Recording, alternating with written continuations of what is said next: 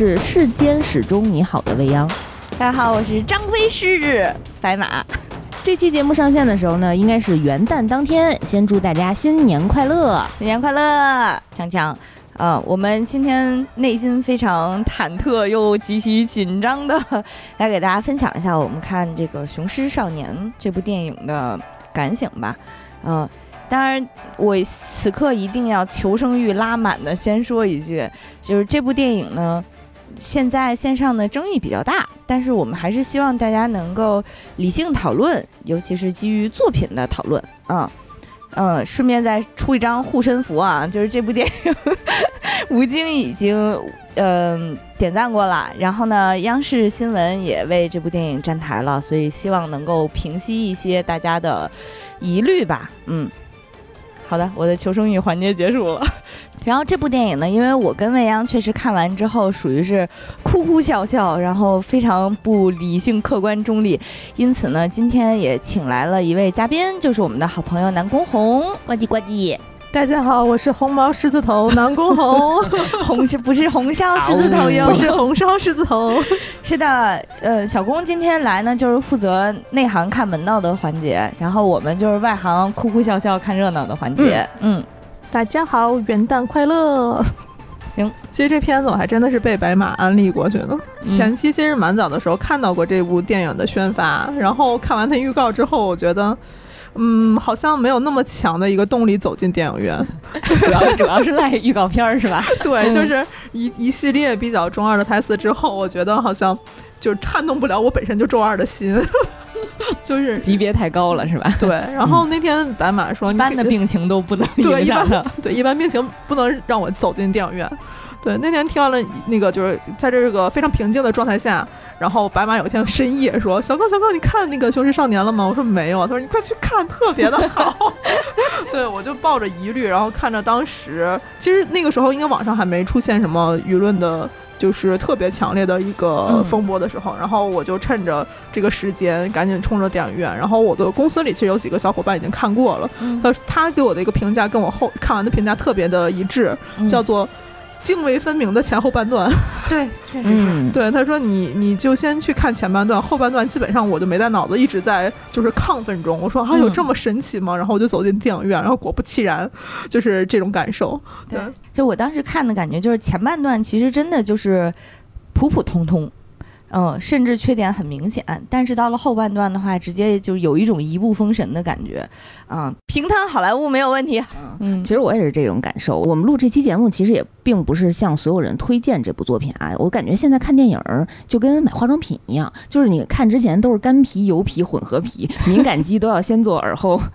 皮试，然后才能去电影院看的。啊，就是我觉得我跟白马可能被戳动的点比较像，然后我们俩呢，呃。秉承着我们这个台又哭又笑的 曲艺风范 啊，确实在看的过程当中，嗯，几度落泪。我当时的心情是这样的，我是，嗯，年底本身就加班比较多，然后呢，最近啊，酸奶偶尔出差，啊，未央呢天不亮就去上班了，白马呢天亮了才下班，就在我们仨这样的一个，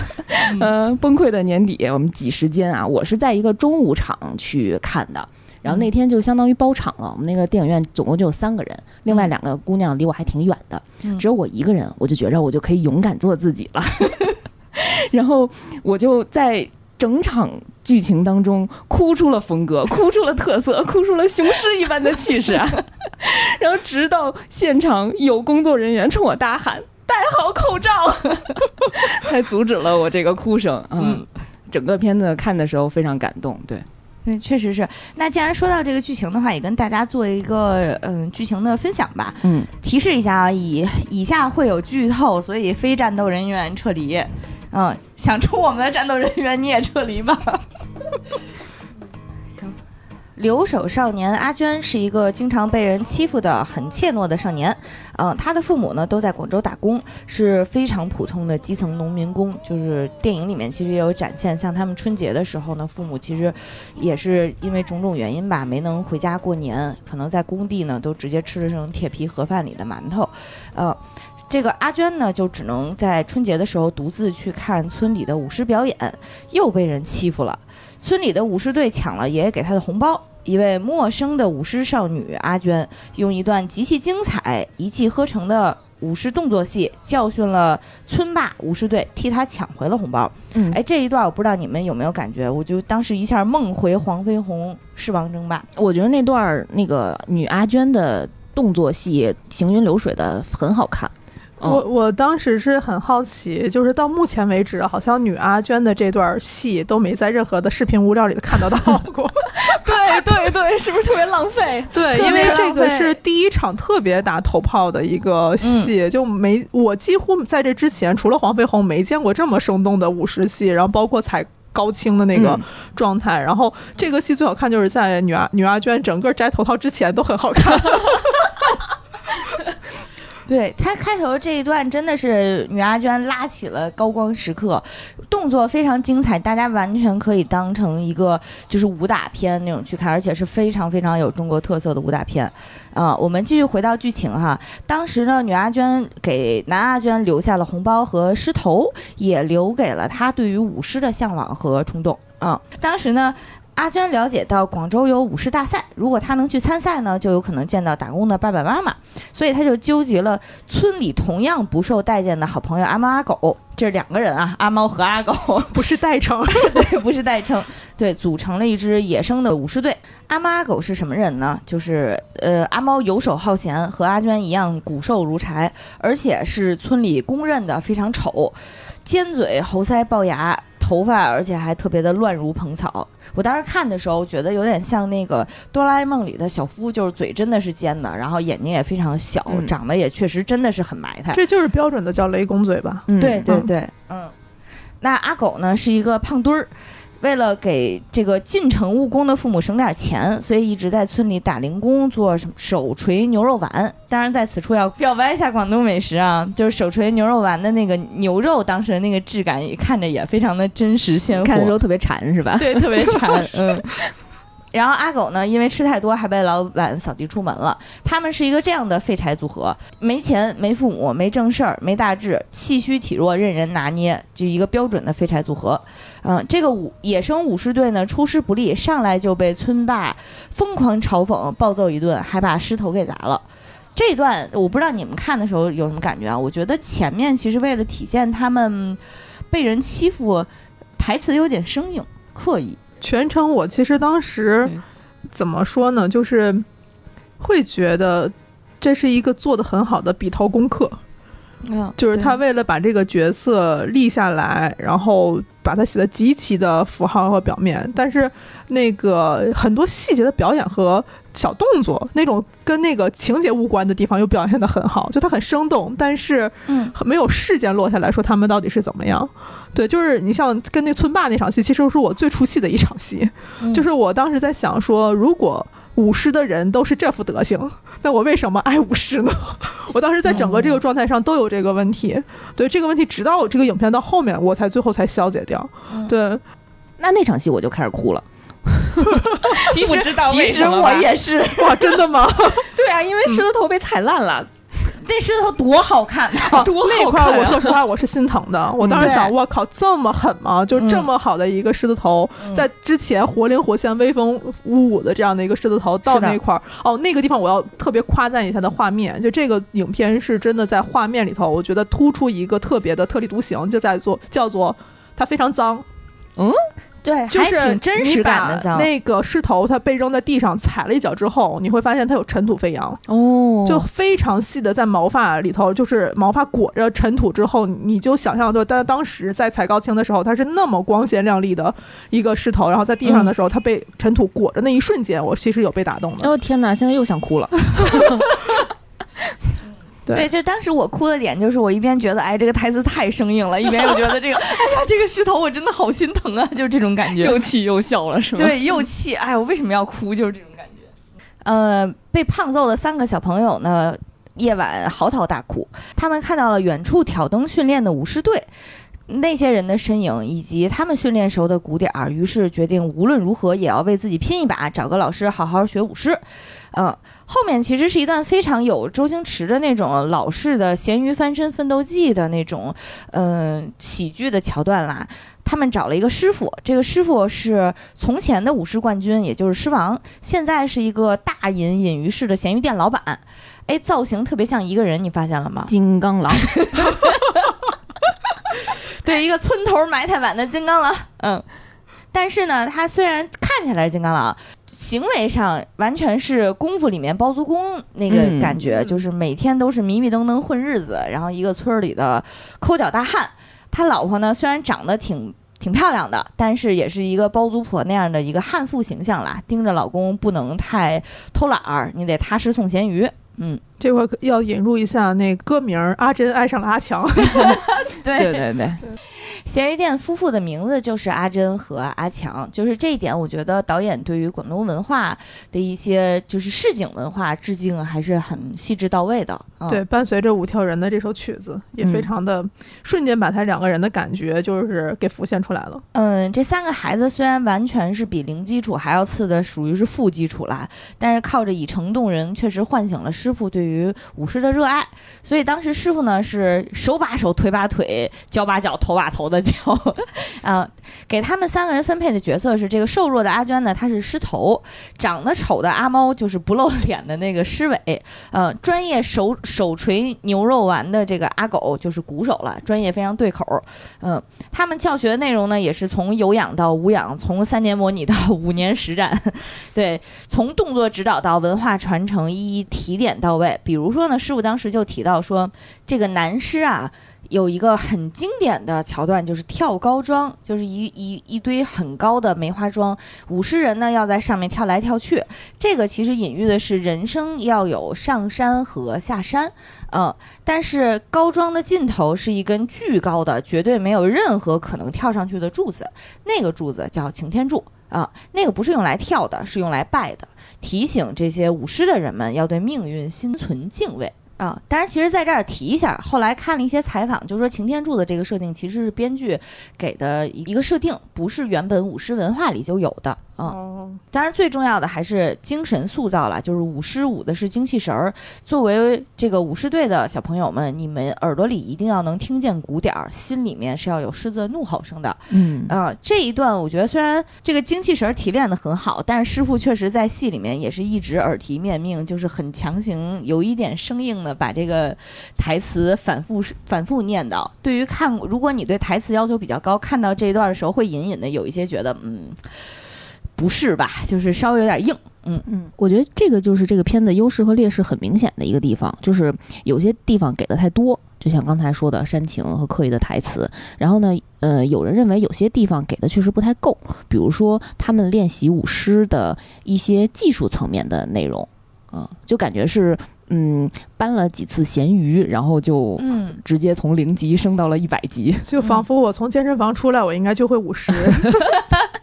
对对对，这个片子可以没有台词，我认为 你就拍成纪录片，我也愿意看。其实这个片段我比第一个阶段会接受的多一些，嗯就是我会被阿珍阿强这个咸鱼铺子的生活质感嗯反倒吸引进去了。他们的那种就是生活气儿在里头，那个咸鱼铺子的这个摆设呀，他们去送在各种店里头那个乡间小路上的一些美术的这个设置，它那种生活气儿特别强。嗯然后包括它那个铺子的那种铁皮的那个店招牌，太真实了，太有感觉了。对，嗯就仿佛好像如果是回到再老一些的南方，好像那个东西就真实存在。尤其他这次的美术做的特别的真，就是嗯有的时候我会分不清它那个是真景还是动画。嗯对对在这个状态下以后，我好像把那个中二的气息往下压了压之后，我反嗯倒进去了。对，嗯然后这一块儿我得说会有一些方言出现，然后这个方言的质感也逐渐的把我拉进了这个整个环境之后，让我有一些沉淀下来之后，我觉得这个故事把我引进去，我反倒没那么太在意舞狮这一块儿。嗯但是在这个沉淀之后，我一回头想去，是这是正好讲的是阿强他这个师傅。其实在光辉之后的问题。嗯那其实这一块儿应该是我我觉得在故事里非常重要的一块儿，就是他见过高庄之上的风景。嗯那其实高庄之上下来之后，他大家都是平民百姓的样子是什么样子？嗯，所以这一块儿我觉得是非常重要的一个部分。有点像《金刚狼三》，你要那么拍的话，就是你年轻的时候就算是金刚狼，你老了的时候也得开滴滴。对对，就是这英雄。迟暮嘛，嗯，对，这一段呢，虽然虽然其实在我们看来稍微有一点点生硬，不过我从我那个电影院那一场的嗯感受来看，可能观众还是比较认的，就是无论是笑声还是观影的时候的反应，还挺到位的。所以可能作为一个大众娱乐作品，可能观众的预期是。花了钱之后，我就想进电影院哭一会儿、笑一会儿就 OK 了，没有没有要没有像专业影评人那样要求那么高。嗯对，就这块儿，如果说非常让我出戏的地方，就是李白说那个部分。嗯，对，因为那天其实我跟泱泱观影的感觉特别像，因为那一天就是我，然后加上我公司后面一排五个人，在旁边还有两个人，是我怀疑应该也是业内的人士，嗯就是在聊的很多东西都不是其他的工作范围内，好像也在聊影片相关的东西。在李白说的那个地方，他们两个隐隐在讨论一个事情，就钻入了我的耳朵。他说这一块稍微有点生硬，他忽视了学习的重要性。说因为你想要去成就自己，你想要去怎么怎么，他说在那个时候瞬间我就一下啪把我就呼出戏了，你知道吗？就是专业人士真讨厌，看电影时候不要聊天，朋友们。然后，但是我我那个时候回头去看带着学习这两个字儿的时候，我就回去，因为它有很多那种蒙太奇，呃，瞬间片段，说他们嗯去舞狮学习生活的片段。嗯确实你会发现，这可能是留守的这帮小朋友、生活状态孩子们的生活状态，就是他们没有那么多的。呃，场景其实跟我们一想到说跟学习是关联的，跟其他的一些，它其实就是无所事事的。对对，当时那个片子里面，呃，阿娟的爸妈给他打电话的时候有说我们在打工给你上大学挣钱，嗯但是阿娟自己的状况完全不像我们想象的那样，高二应该。写海淀卷子呢，这种状况，对，就是他的，但是其实他的状况很真实，就是可能十几岁的家里没什么钱的留守儿童，就是不像咱们这样这么卷的拼命要上学，可能就是一个非常轻松，但是又带着一些茫然的一个生活状况。嗯、对，就迷茫可能是他们最生活常见的状况。对，就这三个孩子，其实你说他学习不学习，这个咱们另说啊，这个话题。但其才除去他主要的这个生活之外，确实不知道做事情是为了什么。对，对所以我我看到他们决定要去练舞狮的时候，会比较受打动的一点也是，就他们需要一个生活的目标和状况，可能不像我们那样今必须要考哪个学校。我们的目标和状况太多了，现在对 对，就是要被目标压死了，但是他们的状况可能是需要一个目标，即使这个目标。嗯，在在很多人看来不挣钱，也没有什么前景，但甚至是这是很荒唐。对，嗯但是这个是能点燃他生活的热情和和方向的。嗯，说到这儿，我就想到前一段时间那个也是很口碑很好的一个纪录片，叫《棒少年》，是呃去年还是哪年的 First 青年影展上最佳纪录片。它讲的其实是北京的一个呃少年棒球队，但是少年棒球队的成员都来自各地的留守儿童，而且就是年纪很小的那种。在那纪录片里，你就能看到最开始刚进入棒球队的时候，他们都是有一点谁跟谁都不服。虽然他们年纪很小，白天跟别人打架，第二晚上的时候还在想我能不能跟谁睡一个铺子，因为我有点害怕黑，啊、就特别特别可爱的一个生活状况。但是经过了一段时间的训练，甚至是训练之后，这个留守儿童的少年棒球队去美国打了一场比赛之后，你再回来看他们的那种凝聚力和精神状态，和以前就是不一样的。对，因为他们能够找到自己的方向。那天那个影展的时候，正好我在现场，呃，主创团队和这个纪录片里面的那个小男孩也到了现场。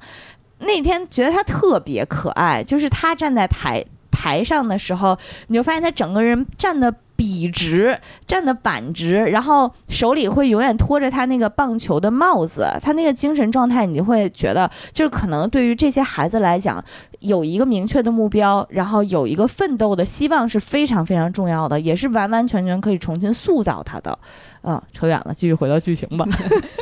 其实故事一直到这儿呢，都是一个非常轻喜剧的路线，然后也被很多人吐槽说你可能对于星爷的作品模仿痕迹有一点点重。嗯呃，但是呢，到了此刻，突然之间就晴天霹雳了。嗯、阿娟的爸妈回来了。这本来是一个好事儿，但是呢，是因为阿娟的爸爸在工地被砸成了重伤，他嗯只能回家养护。呃，自此呢，阿娟的人生计划就全部都改写了，只能大包小包的进城打工。啊、那一幕其实有一段对我来讲非常触动的一点，就是当他爸妈回来，他得知这个真相之后，他特别难过的去，嗯、村子里的一个佛像前面哭，因为他以前也在佛像前面祈祷说爸爸妈妈能不能早点嗯回来，呃，但是呢，他那一刻哭的时候，就跟佛像说，是不是因为我当时许愿许的不够全面、不够完整？我希望他们是健健康康的回来。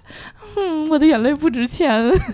那一段儿我确实就是有触动了。对，对，就是那个状态，对于小孩子来讲是真实的，因为他不能理解命运为什么会这么残忍，他也没有完全没有预想到，所以他会很天真的觉得是不是赖我，是不是我当时做错了什么？Q 一下 EVA 里面的明日香，呃，因为为了让妈妈回来给自己过生日啊，然后造成了一些那个飞行事故。阿娟当时只能跟家里说：“我长大了，我要去给家里挣钱了。”嗯，进城打工呢，就让这个影片的画面有个特别大的变化。以前是一个虽然，嗯、略显空旷。略显空旷，但是阳光灿烂的、自由的乡野，暖色的都对是对对对，暖色调的乡野，但是突然之间就变成了灰色调的一个城市的钢铁森林的状况。呃，他呢，阿娟呢，就是进过厂、卸过货、送过快递、睡过下下铺，也就是床底下。嗯、他一个人打 N 份工，而且同时也非常非常清楚的知道自己面对的是一个无底洞。嗯，当时那个词，我觉得真的还挺哇，那一句台词真的扎死我。就是说，嗯你赚赚了这么多钱，你还欠多少钱啊？他说，就是因为不知道欠多少钱才可怕。我那个时候，嗯，我就整个就觉得被击穿了。对，对，就是他这个这个状态，突然间就从一个非常，哎呀，你以为是就是儿童向的一个内容，突然之间就升级成了我们三十多岁的人，我们 十几十多岁的人也能共鸣的内容。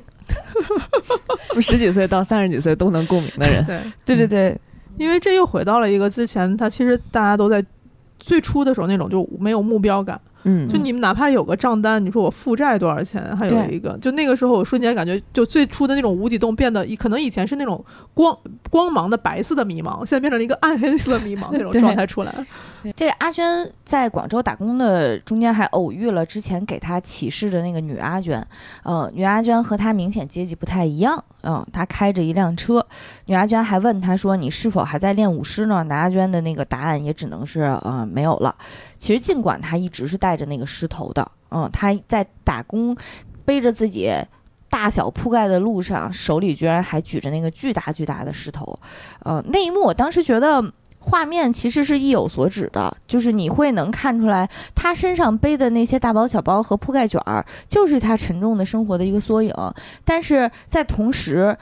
那个狮头显得是那么的大，就是显得他的梦想是他现在根本拿不动的，是拿不住的。行，这边村里的小伙伴呢，除了偶尔给他们家送点钱，也下定决心，我一定要去广州参加那个舞狮大赛啊、因为舞狮大赛会在电视上直播，师傅想着有机会能够让阿娟看到，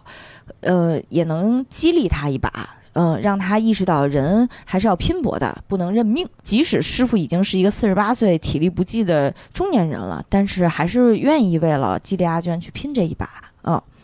当时师傅带着阿猫阿狗去参赛的时候呢，阿娟正要大包小包的去这个车站前往上海打工。嗯，临行前路过了正在举行比赛的荔湾公园。嗯，他看到了师傅和阿猫阿狗拼尽全力的样子，也看到了他曾经挥洒热情、投入热爱的武士运动。嗯，于是终于抛下行囊，接过精疲力尽的师傅他手中的那个狮头。嗯，最后一部分呢，在我看来是全程高能，甚至是可以封神的一段非常精彩的竞技体育动作戏。哎呀，动作戏真是太难用语言去 去描述了。你要让我说，我只能是动动枪，满地乱飞。气象级，对，这因为这一部分呢，它既能体现现实世现实世界中那种比赛那种热热闹闹，而且小混乱，现场主持人的那种奇奇怪怪的解说，然后又有狮头精致到每一根毛每一根毛的那种细致入微的华丽美术。呃，更重要的是，它的动作戏非常的紧凑，非常的精彩。呃，再一次就是又像《狮王争霸》里面那个动作一样，抓住晕观众的心跳。嗯，呃，应该中间是我记得好像是三段比赛，嗯、最终决赛呢是在水上的高桩彩青。哎，彩青好像前面没有介绍的哈，简单跟朋友们讲一下，这是来自南市的一个传统项目，就是在这个高桩的尽头吊着一颗白菜，其实菜嘛就是谐音财，也是讨一个好口彩。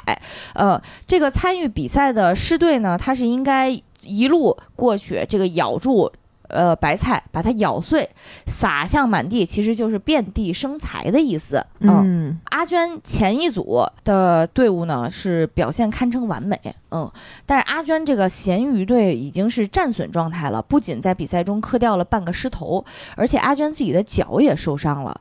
这个高桩跳来跳去，其实是非常考验你的步伐以及你的这是否稳定的。所以当时呢，彩青也是有惊无险的完成了，嗯。其实故事到这一段落，应该就算是只要他谢幕，比赛就算结束了。呃，但是阿娟当时站在尽高桩的尽头一动不动，她一直在看着眼前的那个擎天柱。嗯，擎天柱再强调一下啊，它完全不是人类可以跳跃的高度。呃，不不光是因为阿娟当时脚坏了，就算是健康的狮王也不可能跳到那么高。呃，但是他依然是透过战损的狮头，用狮子的眼睛去看着擎天柱。现场的所有人从议论纷纷。到开始理解他不可思议的意图，先是女阿娟冲到赛场中开始击鼓，到现场所有的赛队一起为她击鼓，这是一个注定失败的挑战，但是大家都愿意为她摇旗呐喊。最后在鼓点声中，阿娟和阿猫的狮子向着擎天柱一跃而起，最后呢，他们的身后像梦幻一样，有一点奇幻色彩了，洒落了一大片红色的木棉花儿，当然。他们扑通一声掉入了水里，华丽落水。嗯，但是引起所有观众轰动的是，他们把战损的狮头高高的挂在了擎天柱上。嗯，这就是电影其实最后一幕。嗯，听得特别尽兴，因为就随着这个剧情的重重新回顾。我是觉得这个电影最大的魅力就是等你出来之后，你觉得没有什么影响，但是它画面的那种深刻感会留在你的脑子里。嗯，就是刚才一提到这些，就是文字说完以后，我发现它每一幕后面对应的画面，我都几乎能想起。这是这个作品特别就是奇妙的地方。所以我刚才其实一直想插话，就是如果就是这个票钱，我只为后半段付，我这次都觉得值，你知道吗？对。我我回顾后半段的时候，感觉就是再一次想到，好好的电影加什么台词？到最后的时候，他为什么跳擎天柱的那一块儿，就是因为他父亲就是回家了之后，就陷入到呃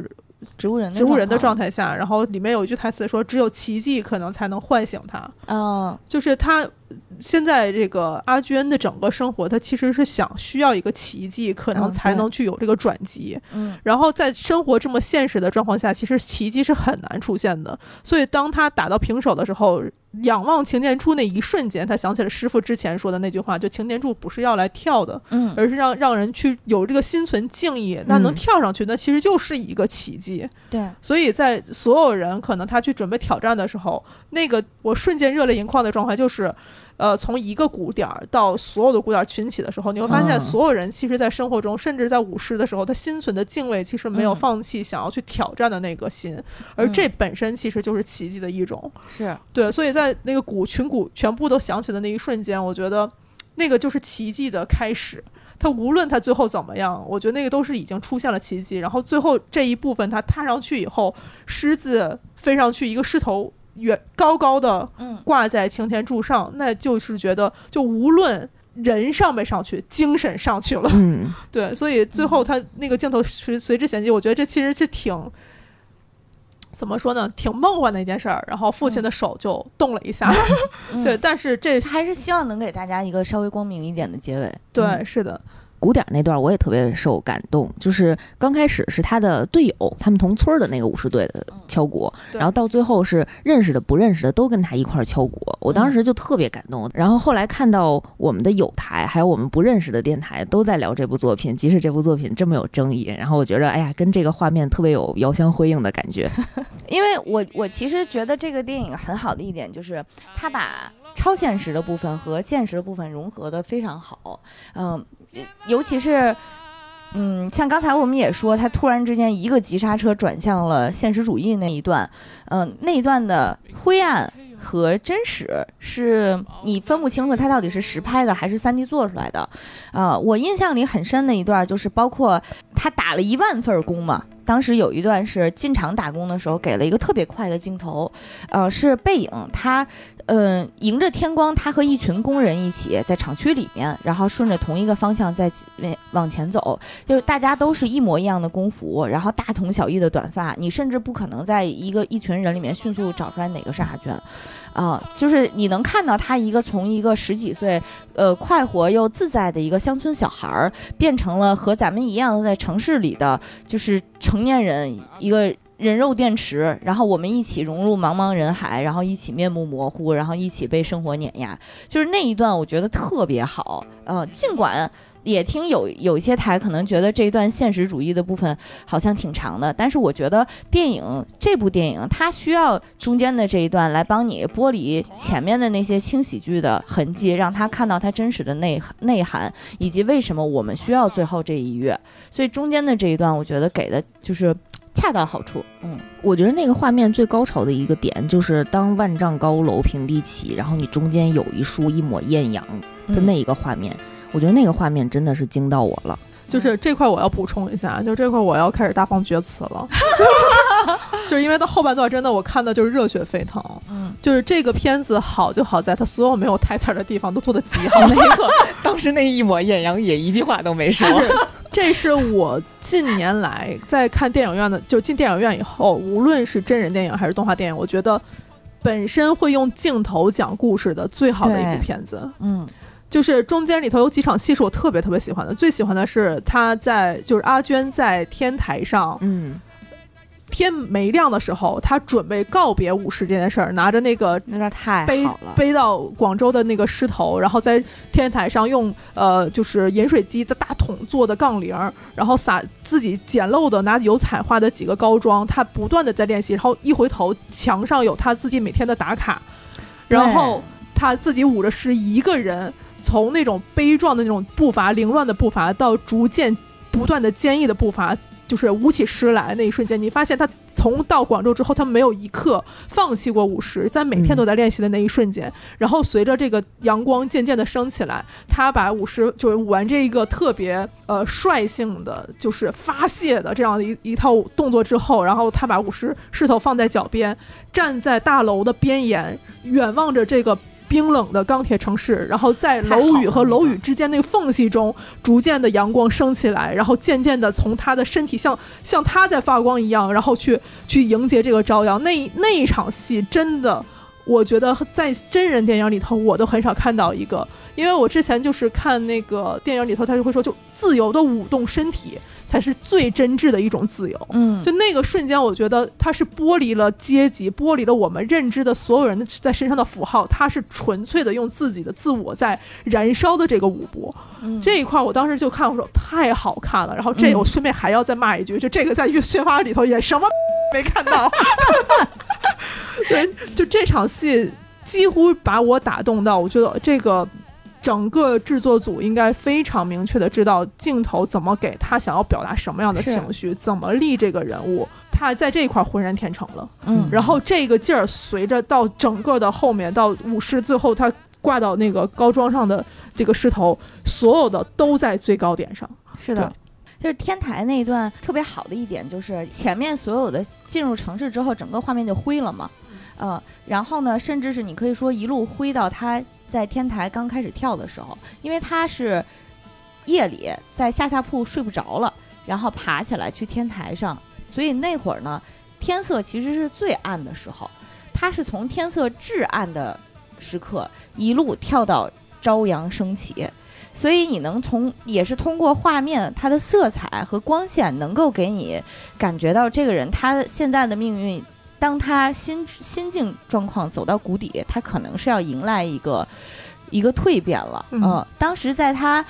当镜头给到他这个身上布满阳光、那个金灿灿的样子的时候，其实你能看到的是，他从最开始那个头发非常邋遢，然后呢，人也完全没有任何的精气神儿，很苍白、很虚弱，驼着背，呃，个子也不高，他变成了一个寸头短发，然后神采奕奕，然后甚至也变高了，也长肌肉了，也非常挺拔的一个小伙子。他那一刻你是能感觉到他的人是被重新塑造过的，嗯，对，有一个蜕变，嗯就是因为我看到我没看过这部电影的朋友说，在宣发的时候他分不清阿娟是怎么回事儿，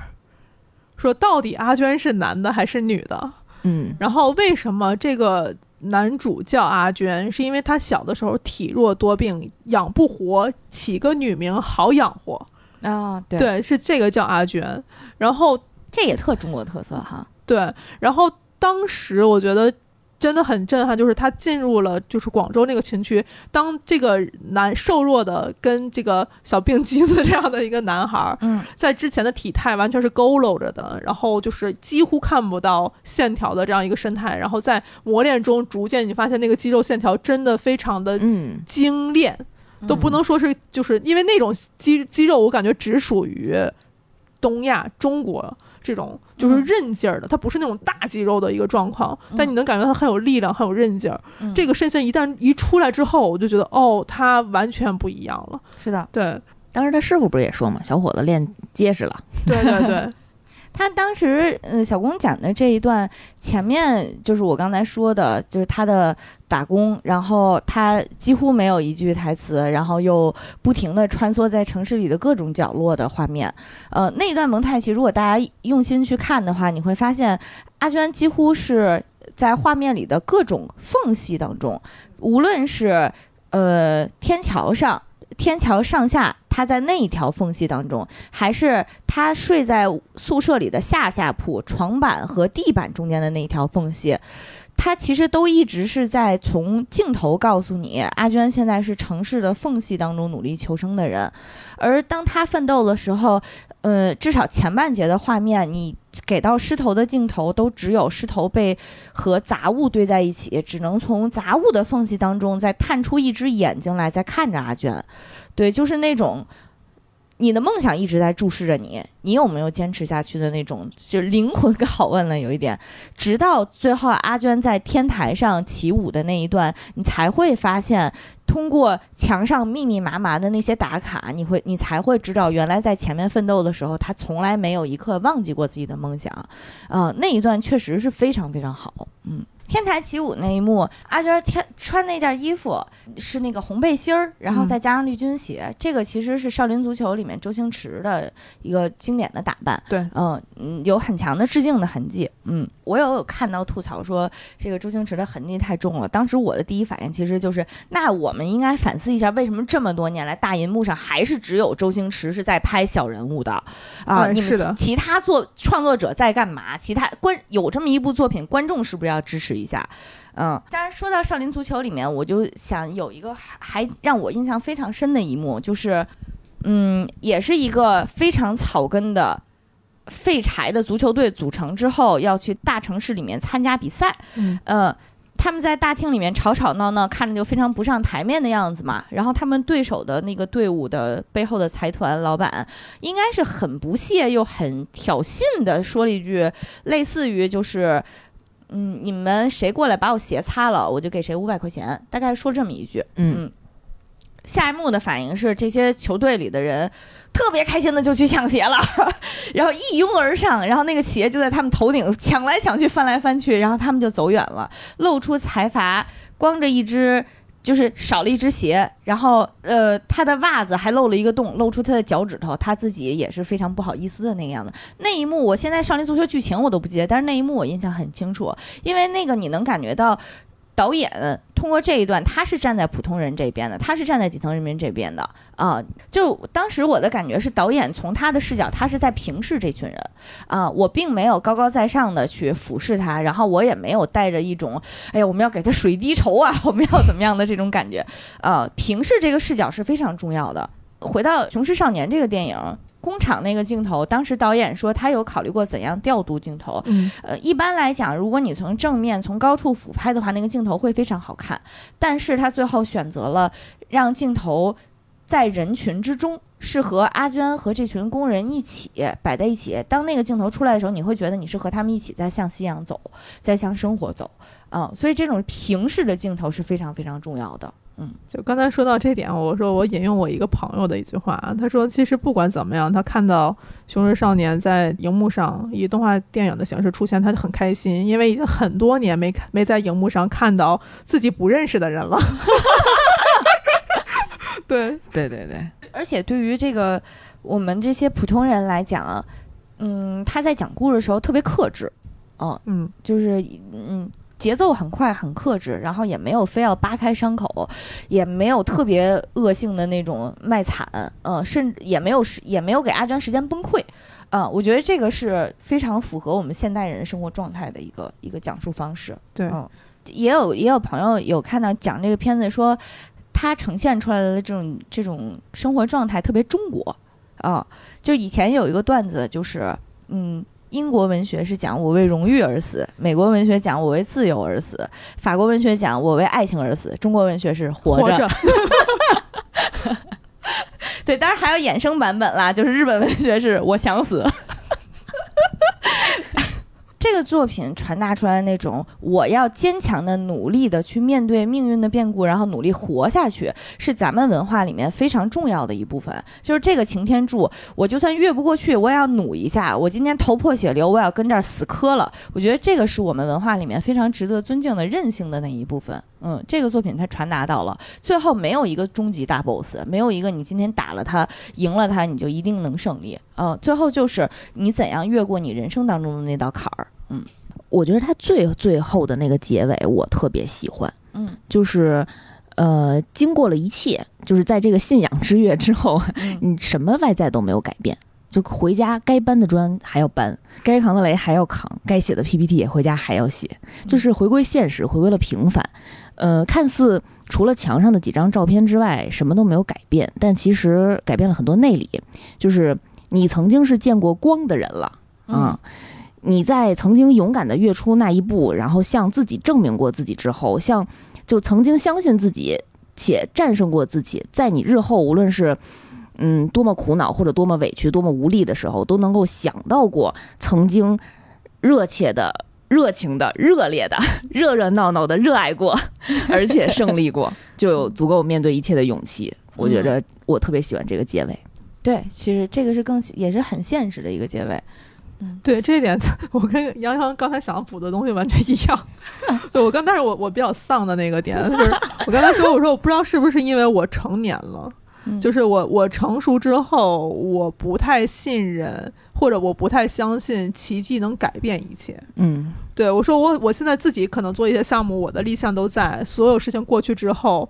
然后回过头来，回到了正常的这个生活节奏里，我们只不过内心力量丰盈了而已。嗯但是在别人看来，其实你只是一个普通人。嗯，对，我证明给我自己这哪看就好了。丧啊？对对啊，我我听了我觉得挺高兴一事儿啊。外在世界和我无关，老子今天就是失望，这种我的感觉。对，就是这种时候，为什么我说现在就是这就是为什么最开始的时候中二魂没有办办法把我抓进去，是因为可能我本身喜欢动漫的人，或者是自己内心有特别热忱的爱好的人，自己内心会有这样的一个力量，他没有办法跟别人解释，但是它存在，然后这股动力就会一直像在你的发动机里不断的像永动机一样燃烧着你。我甚至不用向你证明什么。对，我不需要向你证明什么，但是这个结尾回过来以后，我觉得哦，这是跟我是同类人，嗯，跟我是同类人，他并不是拯救了世界之后的这种就是英雄主义，嗯，但他是知道了生活的难处，但是他勇敢的往嗯难处继续向前进的这种英雄。嗯对，这个是我觉得可能就是预示着现在叙事的时候，大家都走向了成熟吧。嗯对，当他已经回到这个就是普通人的状态之后，你现在把镜头再拉回来，像看师傅阿，就是阿珍和阿强，嗯再去看他陈家村的这些舞狮队，再去看参加了这个整个百师争霸的这个嗯里面的人，再去看。就是可能已经被放弃了的女阿娟，你会觉得每个人其实都有过这样的经历。嗯他们现在看起来可能是普通的、平凡的、失败的、放弃的，但这个湖光可能因为五十都曾经有过。是的，嗯嗯。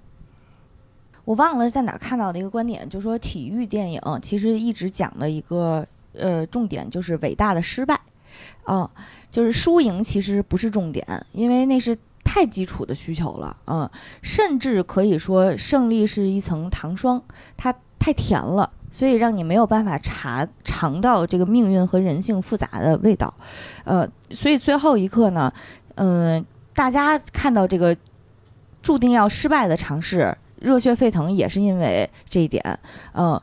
在狮头里面，我们是透过这个醒狮的眼睛去望向擎天柱，是醒狮点燃了你的血液，让你去。敢挑战擎天柱，这种勇气其实本身就是神的启示，是醒狮对你灵魂的开光。从此你就会拥有来自雄狮的烙印，无论输赢，无论未来走向何方，都是灵魂里带着狮子烙印的人。嗯，我觉得看完这片子，就是除了刚才说的现实主义那些，另一点就是狮子太好看了。广东的朋友帮我代购一个行不行？就最近看到的狮子很多是来自于给自家的小宠物装上狮子的扮相的那种 GIF 图，火了火了。对。真的很可爱，就是好多人说说宠物控会去非常会会非常喜欢这部电影，就你福瑞控是吧？那个狮子头太大了，我想要那个女阿娟车上挂的那小铃铛。嗯，是周边呼吁是吗？其实我特别喜欢这个片子另一个原因，也是它对于传统文化的那个呈现和那种深情是无法伪装，然后而且你能感觉到就是。浸透在这部电影里面的，他对于无论是，哎呀，说白了就是狮子座这么好看，台台词写这么拉垮，就是我其实到狮子这一块，我都有一个疑惑，就是来来自就是说创作者这块，我不知道怎么能做出来。就是它的毛发它的整个毛发，我觉得做渲得真的染很然后你要说一只狮子，这就算了，就是你你想那里头是多少只狮子那个场景？最后决赛的时候，武士队每一只都非常漂亮。嗯、对，就是然后就是有一点让我特别震惊的，就是狮子的动动作是狮子动作，人的动作是人的动作，这其实是两套动作系统。就是在这之前，我可能没见过，我真的是在这之前没见过国内或者是国际上会有过同类型的参考案例。嗯，在这个方向上，所以突然有一天，我觉得就啪啪就被打脸，就是哇，我们可以做成这样的东西出来了。嗯然后我就内心就觉得哇，可以，就我们还有机会，我们还有更多的可能性，就那个劲儿真的是就是非常不一样。对，我前两天看了一个小视频，就是在一个小巷里面，嗯、呃。几个成熟武士队的人正好从迎面走过来，然后街头站了一个举着小石头的一个小，特别特别小的一个小女孩儿，啊、那个小女孩举着石头的时候，就发现每一个迎面过来的大人都会拿石头和她碰一下，啊、对，每一个都会啊、这个其实还，而且看了一下评论，就是这并不是卖萌，对，对，这个是他们南方的那个，就是醒狮文化里面叫会狮啊、就是狮子会面的时候他们的礼仪啊、所以每一个都要和小狮子碰一下脸，巨可爱那个画面发给我。啊、也是因为这个。就也是因为这个原因，所以我也去看了很多关于这个呃醒狮文化的一些东西，跟大家分享一下哈。嗯、比如说可能最基础的就是南方的这个南狮，它其实原本叫瑞狮，就是这个祥瑞的瑞啊、嗯也是取一个呃好口彩嘛。但是在清末那会儿，其实民族面临一个非常存亡的紧急关头嘛，所以他们就觉得“瑞师”这个词谐音“睡狮”，这是非常不吉利的。哦所以，为了提醒中国人，我们要振奋，我们要清醒，我们要奋进，所以直接把“瑞师”改成了“醒狮”，就是清醒和警醒的意思。呃，这个这点我觉得还是挺所以狮子文化其实跟这个国家的这个状况始终是在更新的。嗯，对对。这个击鼓其实也是击鼓振精神，嗯，所以你们看电影的时候会注意到前面二 D 那块做的，特别好，对吧？我你展开讲讲，未央已经撅过去了。那前头说错了，我并不是从那个 被狮子被踩开始哭的，我真的从前面那二 D 动画一出场的时候就开始有点要流眼泪了。这部电影里头的音乐其实选的非常的有致敬感。开头的这部分其实上来就是讲，应该是呃《狮王争霸》里的音乐。应该反正不是小道会，但是是非常耳熟的，应该是《狮王争霸》里的相关的音乐。然后他在里面介绍了就是南方狮子和北方狮子两派，他们是的区别，然后他们的动作是什么？什么腾转挪移，然后说，然后还有什么踩高清的这个传统啊？什么图的是什么彩头？然后那个说这部我们知道这个很多的是来自于这个广州的黄飞鸿啊。然后说那我们这部故事跟他无关，毫无关系。对，但是那部的二 D 整个是水墨加这个呃非常强的动态画风，因为水墨有时候在我们的脑子里可能是那种缓缓的一个状态，然后他是寥寥几笔就把整个狮子那种神。抓的特别的准，是，就当时一进来，我觉得哇，这个 这个美术真的非常值得期待，嗯，对，然后我就想说，哎，这个东西我们也在预告片里什么都没看到，对，因为你只有前面这个神，你到后面去了。到那个真正的武士大赛之后，这两个东西其实可以遥相呼应的，嗯，是可以遥相呼应。你才知道他前面说的那个神，在真正的现实里面，其实虽然是在动画里面，他抓住的东西是什么？因为当最后的那个狮王大赛的时候，呃，阿娟那几个步骤，你会发现跟里面这才是基础，就他们学的这些东西才应该是老师教的东西。call back 了，对，call back 了，这个地方其实是有对应关系的。给他做一混剪。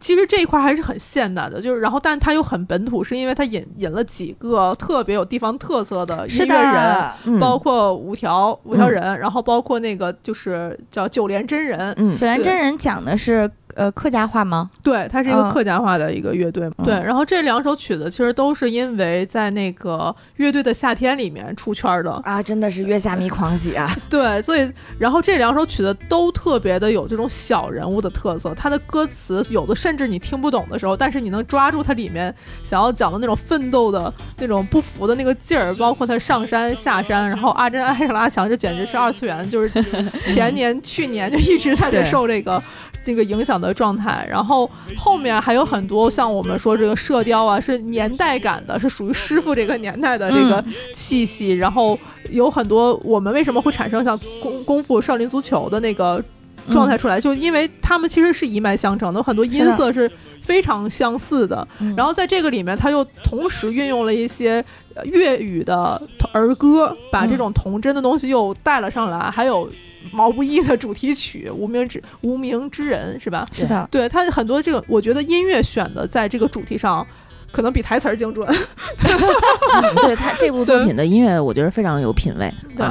所以不只是因为他用了我特别喜欢的时间时时钟你好啊，这段的配乐当时虽然说是这三个学生在跟师傅在跟咸鱼强学武士，但是其实在这个画面当中拍了很多师母的镜头，对，然后以及刚才像录之前我跟小工对的，师母在最后问师傅你你有没有后悔？师傅说没有，但是师母最后，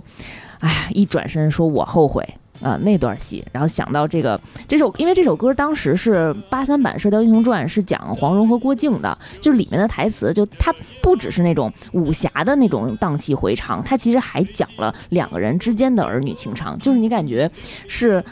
嗯，我抛下梦想，然后我回归家庭，但是我现在为了你的梦想，我可以让你重新再站起来，就是师父师母的这种，这互互相互相支撑吧，就台词里面说到。论武功俗世中不知边个高，或者绝招同同途异路。但我知论爱心找不到更好，待我心世间始终你好。嗯，本身是神是这是神雕的还是射雕？射雕的，射雕的。黄蓉和郭靖的那段，所以这应该就是就是什么呃雄雄狮情侣，这啥是？神雕雄狮情侣。嗯。其实里面有几个就是角色，我总觉得他们是有符号文化的，因为。就现在，咱们大家会说这个阿猫阿狗，它一胖一瘦，放在这儿，脸型那么有特色，我就在想说，那护送西天取经的，到底是谁？就是还要再加个师傅，这师徒四个人，谁到底是谁？那阿娟到底是谁？我其实今天正好看了一个同人图，却把四个人画的都是西装革履坐在那个沙发上。嗯，因为跟这个作品太距离一下很远，但那个人物抓的脸很形很准，我一瞬间感觉，我这不就师徒四人吗？嗯，就阿娟是唐僧啊，师傅是沙僧啊，就阿猫阿狗，一个是悟空，一个是悟能啊。嗯，就是我我当时那瞬间那种感觉，就是就是我不知道是不是主创的那种感觉啊。就猪八戒和孙悟空这个对撞出来。但我自己在那个里头上觉得，哦，那其实是不是有意而为之？因为那个脸型真的太嗯明显了，那个体型也太明显了，那个胡子也太明显了。嗯对，就是这个是让我想就是想不到的。然后就是呃，里面其实还有一场戏是什么？就是当阿娟要远离这个城市的时候，他们三个呃，剩下这三个人，师傅师徒三个人骑着三轮车去送他那一那段时间，那嗯那一块其实也是写的非常好的一部一个一个部分的戏，就那个是唯一一段我觉得说中二台词，但是让我潸然泪下，嗯不觉得反弹的一个部分，就是他们之后虽然不同行，但是精神同在，去随着谁去去到这个生活的。就是难处去抵抗这个压力的时候，那一部分我觉得就是人虽然离开，但精神永远绑在一起。嗯那个地方才真正的形成了一个团队。他之前其实很多东西都不在团队里，嗯，所以这一块儿我觉得每一个就人之前是一起玩儿，现在一起对扛，对。所以在每一个人都有符号化的这个情况下，我会觉得里面是不是还会有一些主创现在没挖出来的东西，嗯，但是被很多现在的舆论也好或者言论全都盖掉了，嗯这是让我觉得很可惜的。然后，但让我不可惜的地方就是在里头，我在哇哇哇的时候发现女阿娟这个角色嗯在出场的时候那么闪亮，嗯那么亮眼。嗯 然后在这个狮子这个就是最好的舞狮子的这一个人之后，他啥都没干，就只是在这个。说了一句特别中二的台词儿，就是“你可是被木棉花砸过的男人”，嗯啊，就不断这种空话去去捶打和激励男主之后，他在车上其实也没有什么实质的替代，承载了失望文化。在那个时候，还有一句台词让我我百思不得其解，他说：“因为她是女孩儿，舞狮没有什么前途，她之后不准备舞狮了。”应该是他家里人不让他舞狮了，我记得是。对，就这一块儿，我现在是没想明白，那他设立阿娟这个角色，到底要给男主这么一个懵懂的青少年一个什么作用呢？就变成了一个奋斗的，动力之一是吗？嗯但这个动力在南阿娟的这个心里，现在我们分析了这么多现实的能量之后，那个微不足道了，变得嗯对，确实是。这块是让我觉得特别特别可惜的。然后就最让我生气的就是，你回头去看那个万古群雷的时候，所有人是跟着女阿娟那个鼓点儿开始对，她是第一个打起鼓的。对。嗯然后我当时想说，这个地方是不是没处理好啊？明明有很好就是，前后没有没没接上。就我因为我的感觉是，嗯嗯，他可能是想给女阿娟一个比较明显的，他对于自己。嗯，这份热爱的一个遗憾的，嗯嗯、但是他的这个遗憾只是车里那句非常轻描淡写的“我是女孩家，我家里不让嗯不让”就就过了，嗯，所以就是可能，嗯，他前面这个遗憾没有没有让你觉得真的非常的痛心和真的非常到位，所以后面当他打鼓的时候，你也不会觉得真的嗯得到了什么情感上的共鸣和补偿。对这个怎么讲呢？会让我有点撕裂在女阿娟这个角色上。嗯就是女阿娟在那个大会上，她本身是以一个观众的形式过来看的，然后她旁边还有一个疑似她男朋友，但是对舞狮毫无关系，在这个全程在打打电话的这么一个社畜，就就是这样的一个都不容易对，都不容易。当时我我我看到那个情景的时候，然后我就不知道该心疼谁，然后 因为女阿娟的形象，应该我觉得可能主创之前是想发力，但是确实后面找不着塞哪儿。呃，因为她的人设是呃男这个舞狮形象代言人，所以她应该以前第一做的很好，第二她自己很热爱，然后第三不练了，但是就是不练了这块儿过于简单了。描淡写，对，嗯嗯，对这个地方我觉得特别的可惜，确实非常可惜。嗯好这是一部分。然后就是阿娟这个角色，我觉得是笔墨重彩的开端，然后轻轻飘飘的中间，结果又承担了一个。他作为精神原点的起步的一个大场面的拉起，所以这个角色我觉得中间就是这个爆肚的这个 地方没处理好，对 爆肚，饿了。对。肥肠是吧？嗯然后师傅这个角色其实还挺重要的，现在要嗯回头看，对，就是师傅这一块儿，就是好的地方。把别的地方给压过去了。嗯我其实整个片子里的最遗憾的地方，不是说刚才阿娟的地方，最最遗憾的地方是他们在初选狮子的比赛的时候，因为师师傅的离场，嗯。镜头一转，给了特别好的师傅师母不后悔的这场戏，嗯。一回头。这帮孩子就入选了，你完了，对。对他们怎么入选，克服了什么样的困难，到底付出了什么样自己独立的精神这一块儿过去了。但我其实觉得这块还好的原因是，他可能是想把动作戏的这个呃这个这个高潮留给后面。对对，嗯但是这点就是，如果拿回去跟我们的前辈比，说那个少林足球比，嗯，它里面其实几场比赛能攻克的东西非常的强。通过这几场比赛，我们分别认识了每个人不同的作用。嗯在这块儿，你会发现阿猫阿狗两个角色功能性的缺失了。嗯，对，其实是因为昨跟看完之后跟毛师傅聊，他就觉得，嗯，其实阿猫身上有特别多可以挖掘的点，因为本身从舞狮文化来讲，非常考验的也是狮尾，不仅不露头，而且功夫一定要非常到位。那阿猫本身也是一个。嗯，戏里因为丑不能露脸，然后一直在村子里被人打。然后呢，哎呀，戏外因为丑急火了很多，对，就是 非常呼应 戏里戏外都饱受欺凌的一个嗯非常呼应性的角色。但是在这个片子里面，从开头一起被欺负之后，后面关于他的成长其实是没有补充的。嗯，对，里面有这个真的引自引一句话，就师傅自己本身的话，说阿阿猫问师傅说：“我有什么？”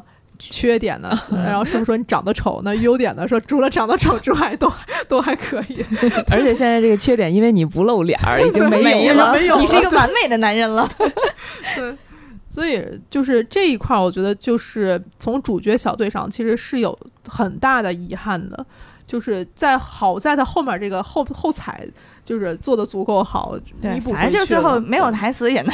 值一张值一张票价，没问题。所以这一点我我自己回来去思考，说有没有可能，其实是有一些割裂，它的割裂是存在于其实传统文化的生命力，它本身就非常的强。嗯对，然后我们现在要去讲的留守文化的这一部分，其实对于所有可能观影的人群还是相对比较陌生的。这一部分的墙在片尾，它自然而然会整个往上。嗯然后，但留守留守的这部分，一旦你的功课没做足，就会嗯更加的悬浮，嗯它会让人更加的质疑，说你到底抓没抓准？你是嗯看到了，但是没抓准。嗯所以我们跟他共情的地方，只能说来自于后面的这种燃，嗯但是前面的这种共情，大家会觉得有点飘，有点飘在这个地方上。这个其实形成了一个非常大的割裂。然后另外一点，其实这就是我我补充嗯一下，我自己的感觉是，嗯留守部分要讲好太难了。对，对于一个动画片来讲，可能现在我们期待的还是大家能看一个开心。是的，呃，如果你如果真的拍的很像后面一样真实，和和后面是完全一个调性的话，片子会对于嗯一个大众娱乐市场上来讲，相对有一点沉重。嗯对所以这个题材我就回头再去说，就这个第二个锤就马上就要来了。嗯，就听说业内在内部观片的时候曾预预告说，这可能是个二十亿票房的片子。嗯，其实是其实是 对，我我因为朋友圈有很多影评人嘛，嗯嗯，就是这个数字，我每次看到我都会觉得特别可笑。嗯就是二十亿代表什么？就是代表着是你几乎爆到尽人皆知的一个状态。就今年在票房寒冬这么难的情况下，我感觉破十亿都非常非常难了。他们敢预出来一个二十亿，我觉得这其实本身就是不理智的一件事儿。然后从动这难道不是一个祝福性质的吗？对，我觉得就是票房大卖，同一个意思。这个，对。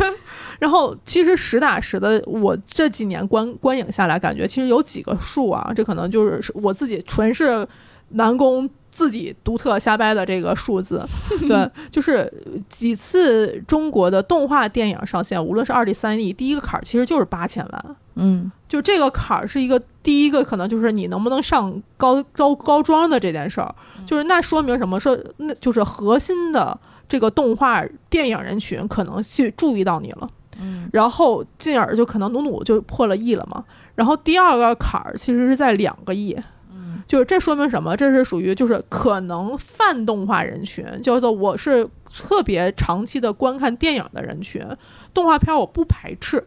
这波人群逐渐逐渐的进来了，是两个亿。这个番儿翻完了，可能才能往上去走，跨三亿的这个番儿。三亿其实是一个非常好的数字，就在于我其实特别喜欢那个片子，就是罗小黑上映的时候，其实就在这个番儿上。然后这之后才是十个亿，就迪士尼的番儿，这是就是大家怎么能不不看不踩前面这几个小庄，直接翻二十个亿？这点是我我一直不明白的。嗯，可能看完那个《信仰之月》，然后直接就跃到二十了。对，是 黑凤凰当时是死在了四亿。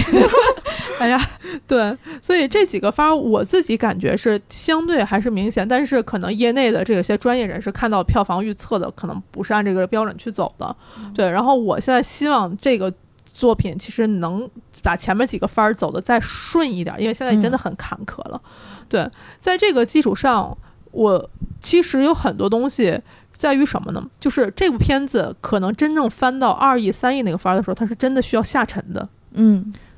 就下沉这个点代表什么？那一群观众比我们更了解片子里应该讲明白的东西。嗯，你指的是留守的生活到底是什么样子？其实，其实这个话题我都不敢讲，因为我真的不了解留守的生活是什么样。就是他可能苦涩，但他绝对有他们的快乐。就跟少林足球，我们其实同样。也不理解，但是前面其实我们在苦涩中还是觉得有一些嘻嘻哈哈，大家觉得一笑而嗯而过的东西。其实这部片子已经做得非常好了，已经做得非常好了。但是这部分人群认不认这种认不认这个事儿是另外一说。嗯，对，这个是我觉得这个片子现在目前那个割裂特别难的，因为有的时候我会觉得传统文化的带动这个事儿是从上而下的，但是留守这个问题是从下而上的。所以它这两个中间这一这一个空档是这个片子现在最难越过的坎儿。就我们作为外人，你怎样去理解别人的生活？对，然后你的你理解之后，你呈现出来的样子符不符合他自己的一个预期？对，嗯，这个其实确实是很很重要，因为如果做不好的话，嗯，一方面你就会像你。你在消解别人的苦难，然后你在消费别人的生活，嗯嗯，只能说作为普通人，我我看起来目前他的这个态度还是比较平视的，对，嗯，这一点我觉得还是值得鼓励的。但是，再往后，当真正身处这个境遇的人看到之后，是一个什么样的心态，可能我们也只能听到别人给出的答案了。对，嗯，然后再次引用我刚才那朋友，其实就是一心他写的说。有一些片子你会发现，它是就是为了描写他者的，就这个故事可能跟大多数认为自己是主角的人其实是无关的，因为它本身写的就是小人物。嗯，但是动画电影和真人电影在小人物描写上最难跨越的坎儿是什么？真人电影它有一个绝对的主演，他可以假装自己是小人物。嗯，他能不能就是非常考验主演的功力？我们会为了周星驰去信服他是小人物，但我们不会为一个虚拟人去信服他是小人物。这个两个的难度完全不一样。对，对，就我们可以信任周星驰，但这部电影我们信任谁呢？少少一张牌。对，这个是动画电影做小人物最难最难做的一个难题。就我动画比更难落地，更难被人信服。但好在，我觉得这部电影其实做了一个非常好的起步。嗯，我们不能为了第一步踩的可能没那么踏实而去说这个东西不好，这条路不对。嗯，这是这部电影现在可能很多人，包括我们在电影院里头看到哇哇又激动又哭。嗯，其实因为我们看到了它的可能性。嗯，在这儿，包括它的狮子，包括它的叙事方法，包括我们的电影上看到了一堆 不认识的人，这这种兴奋感。嗯，对，这是来自于这儿，所以这个地方我觉得可以。如果作为我是创作者来讲，我觉得它值得我去宽容，去去包容，甚至去说在鞭策的同时，但是我也需要更多的鼓励他。对对，我的感觉就是，作为一个普通观众啊，我非常首先我肯定是期待一些更加现实，然后更加反映普通人，然后尤其是以前没有被看到的弱势群体，我期待这些人的故事，嗯。那我们怎样去支持弱势群体？那首先第一步是大银幕要要展示他们，他们需要被看见，然后才是被理解，然后才是被共情、被支持。嗯，所以只要出现这样的作品，我肯定都会有偏爱的。嗯，这个是我作为一个一个一个观众我自己的一个评判标准。嗯，有人会用所有的温柔喊出。其实这片子我还真的是被白马安利过去的。对，就是那天晚上，我觉得就是 求生欲拉满了，好害怕你们要骂要骂白马，别骂我。我刚才犹豫，我本来是在想要不要在前面说一下，就是有台菠萝油子和什么电台都讲过，我觉得讲的不错，大家如果有什么感想的话，也可以去那边分享。不太合适，对不对？把这段截下来给逼哥发过去，专门。行，嗯，但是到了后半段的话，直接就有一种一步封神的感觉。啊、躺躺平好莱坞没问题吧？至少是 不对，平摊好莱坞没有问题吧。我也想说躺平。这个片子，嗯，而且当他刚刚小娟说那个天小娟，你好，我是小娟。小娟是谁呀、红头狮子小南宫娟，对，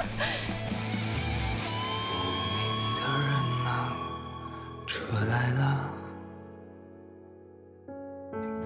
太多牵挂就别回头啊无名的人啊车开啦往前吧带着你的梦。